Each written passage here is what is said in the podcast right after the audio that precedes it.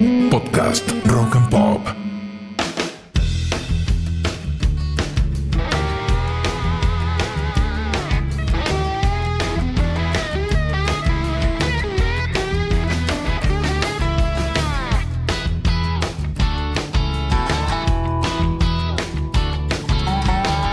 Bienvenidos remadores a una nueva entrega de Manual para Sobrevivientes. Este podcast de desarrollo personal, liderazgo y espiritualidad que se convirtió en el espacio favorito de reflexión de las personas que hacemos que las cosas pasen. Estamos llegando al final de esta segunda temporada, de la cual pude aprender junto a ustedes mucho más de mí mismo y de las distinciones que yo mismo predico, y donde espero que a ustedes les haya pasado lo mismo. Como les vengo repitiendo, si este proyecto logró tocar aunque sea una persona, valió todo el tiempo invertido. Hemos pasado por varias semanas de trabajo intenso, donde aprendimos a manifestar deseos, elevar nuestra energía, usar la frustración como motor, definir un autoconcepto poderoso, cambiar nuestra realidad, la manera de definir nuestros valores, cómo tener una mentalidad de abundancia y la forma que experimentamos el tiempo. Todo eso nos ha servido para ir en busca de nuestros más altos objetivos y creo que llegando al final es momento de que conversemos juntos sobre lo que considero es el ingrediente final que le da forma y sentido a todo este manual. El poder de la imaginación. Hace un tiempo llegó a mi vida esta frase.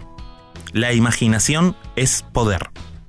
Era de un texto del cual no recuerdo su autor, pero que mencionaba que nuestra maravillosa imaginación humana había creado todo lo que habíamos visto. El autor mencionaba que nada de lo que hoy vemos había sido concebido sin ser antes imaginado, y citaba el ejemplo de un edificio. Antes de ser levantado, un arquitecto lo imaginó en su mente, luego lo dibujó en un plano y finalmente la obra fue realizada. Veámoslo en ustedes.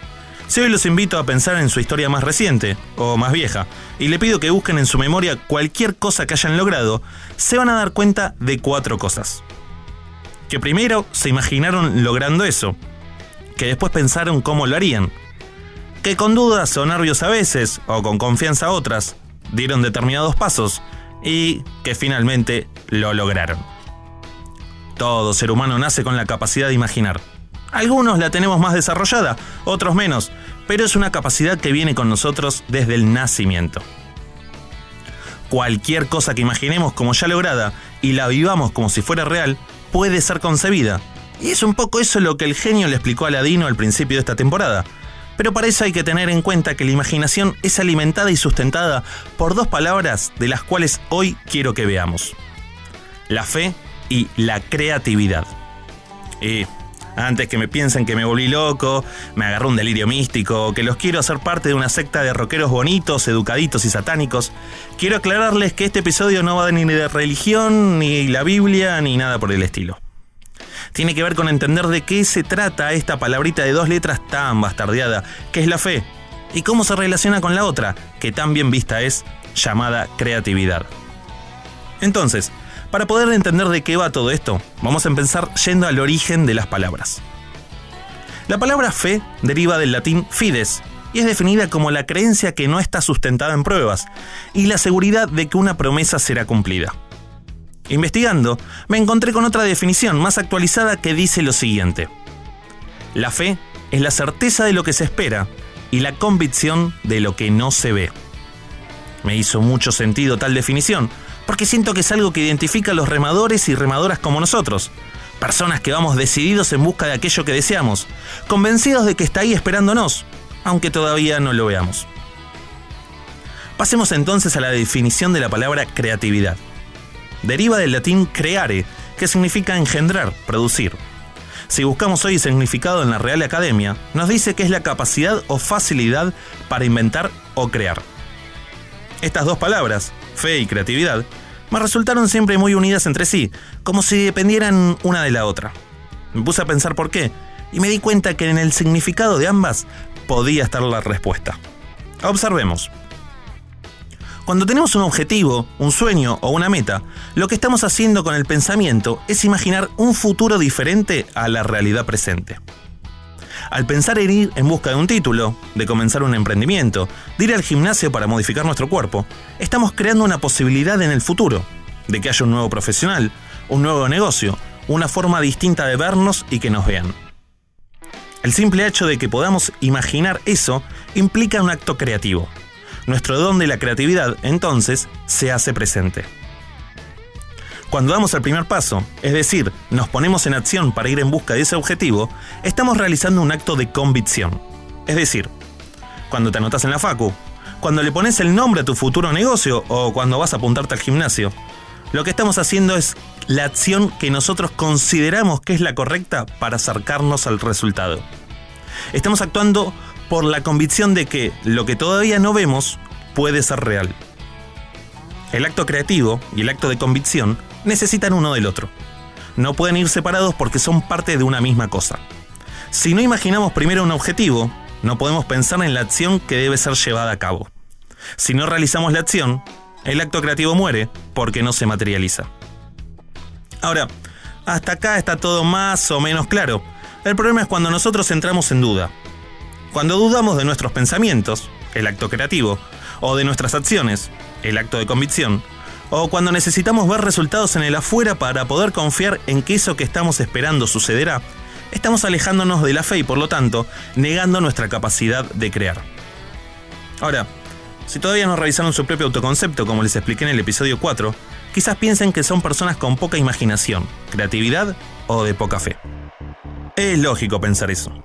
Cuando las acciones no dan los resultados como esperamos, cuando los cinco sentidos nos muestran que todo es contrario a lo que esperamos e imaginamos, o incluso cuando nos llegan noticias que presagian complicaciones, toda esa certeza de que queremos lo que decimos querer, toda esa convicción interna se desmorona.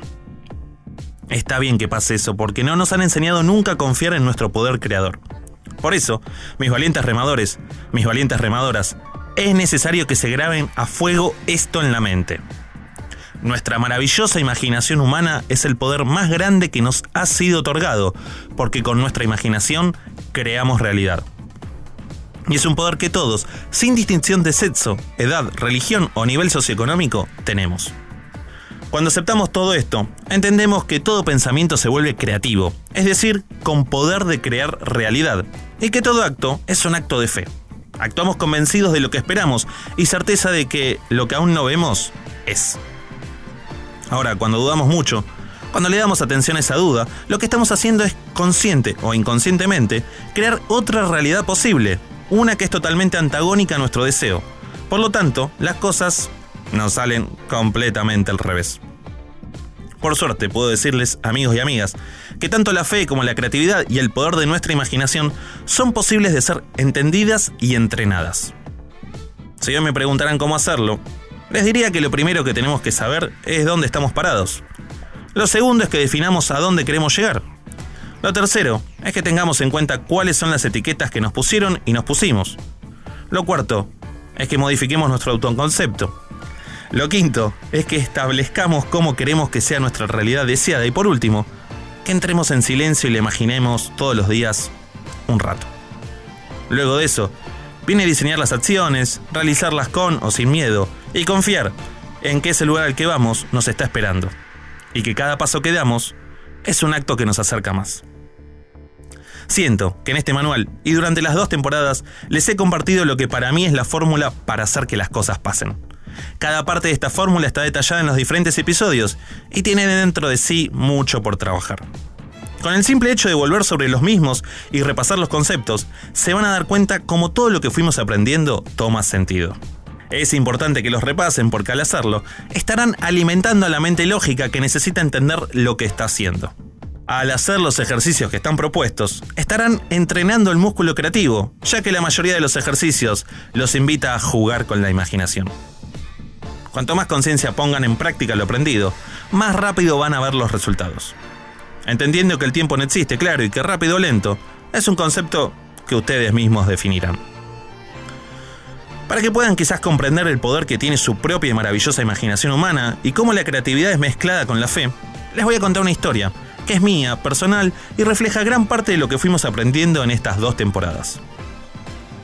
En los años 2006 y 2007 trabajé como vendedor ambulante. Vendía en la calle perfumes y cremas de imitación que eran bastante malas, por cierto. Me iba muy bien, siempre fui muy cara dura, y en febrero la empresa que me proveía la mercadería me ofreció ir a Corrientes, prometiéndome que allí iba a tener una oficina propia y la posibilidad de ganar mucho dinero. Era también bastante iluso y creyéndome el cuento, me fui.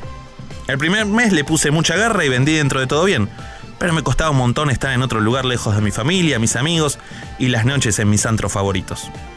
Ya para el segundo mes me sentía devastado. Me estaba yendo como el culo y cuando empezó abril quería volver a toda costa a Buenos Aires a festejar los cumpleaños de mi familia, pero no tenía un mango, apenas me alcanzaba para pagar la comida y la habitación donde vivía. Yo sabía que para poder comprar el pasaje de micro de regreso tenía que vender aproximadamente 60 perfumes en menos de una semana, además de lo que necesitaba para vivir el día a día. La lógica me decía que eso era imposible, ya que en el último mes no había ido nada bien y encima estaba encaprichado en no pedirle plata prestada a mis viejos. Durante una semana, me fui a dormir imaginando que yo llegaba a festejar el cumpleaños de mi hermana. Me veía a mí mismo en la puerta de mi casa dándole la sorpresa, a ella en la puerta sonriendo y a mis amigos atrás sorprendidos. No lo hacía porque supiera todo esto que sé hoy y les comparto, sino porque era la única manera de no irme a dormir triste. Pero pasó algo, al cuarto o quinto día. Un compañero, sabiendo que me quería volver, y de lo mal que me iba, me hizo una apuesta. Si yo vendía 20 perfumes antes del mediodía, él me daba su comisión de las ventas del día. Si yo no los vendía, tenía que cocinar y lavar durante una semana. Perdido por perdido, me puse a pensar cómo le podía ganar. Se me ocurrió que quizás, si entraba en una perfumería y le ofrecía los productos a ellos directamente en vez de venderlos por persona en la calle, como hacíamos habitualmente, tal vez podía vender más de uno. Así que una mañana salí con mi caja de 20 perfumes directo a las perfumerías y farmacias de la hermosa y querida ciudad de Corrientes. En las primeras 10 que entré me sacaron las puteadas, en las siguientes 5 fueron un poco menos amables, y cuando ya estaba por claudicar, supe que si estaba dispuesto a soportar una puteada más, iba a estar en Buenos Aires. Entré en una farmacia y una señora muy sonriente escuchó todo mi speech de venta y para mi sorpresa, después de algún que otro regateo, me compró todos los que llevaba y me pidió dos cajas más. Una semana después, estaba en casa de mis viejos, con mi hermana, mi familia, mis amigos y un regalo en la mano, que compré con la plata que le regané a mi compañero. Hubo un acto imaginario primero, luego un acto creativo, pensar en vender en otro lugar diferente al que solía hacerlo, y por último, un acto de convicción, entrar en una farmacia más.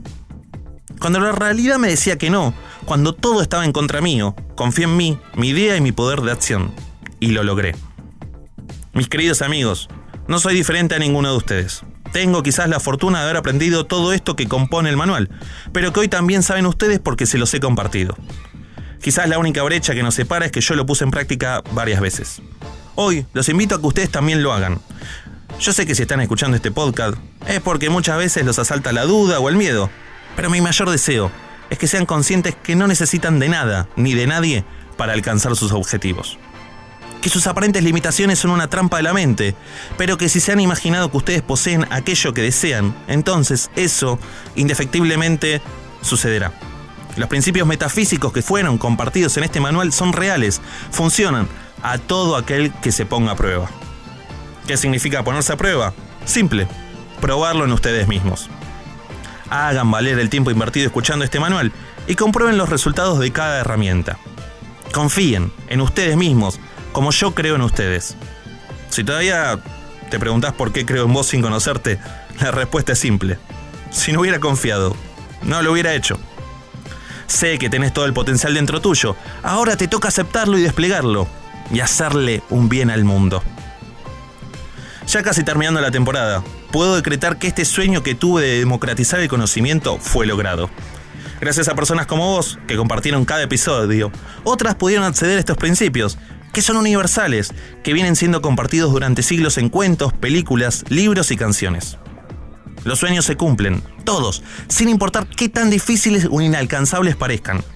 Son apariencias, pero es nuestra poderosa imaginación humana, nuestra certeza en lo que esperamos y nuestras acciones inspiradas las que nos llevan del lugar del que hoy estamos al lugar al que queremos llegar. No hay más vuelta que esa, no se enrosquen. Confíen, miren dentro suyo, cuando un pensamiento los limite o los niegue, piensen de nuevo.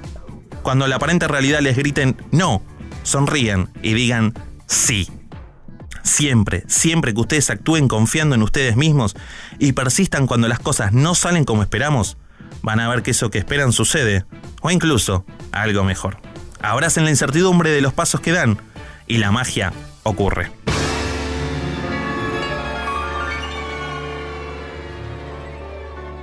Mi nombre es Pablo Petinaroli.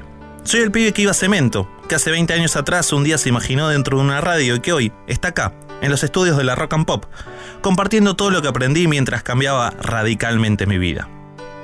Si tienen alguna duda de lo aprendido hoy, o quieren escuchar la historia ampliada que hoy les conté, me pueden encontrar en las redes donde además hay un entrenamiento gratuito esperándolos. Como siempre, hice este episodio acompañado por gente de buen corazón y que con su imaginación co-crearon todo esto.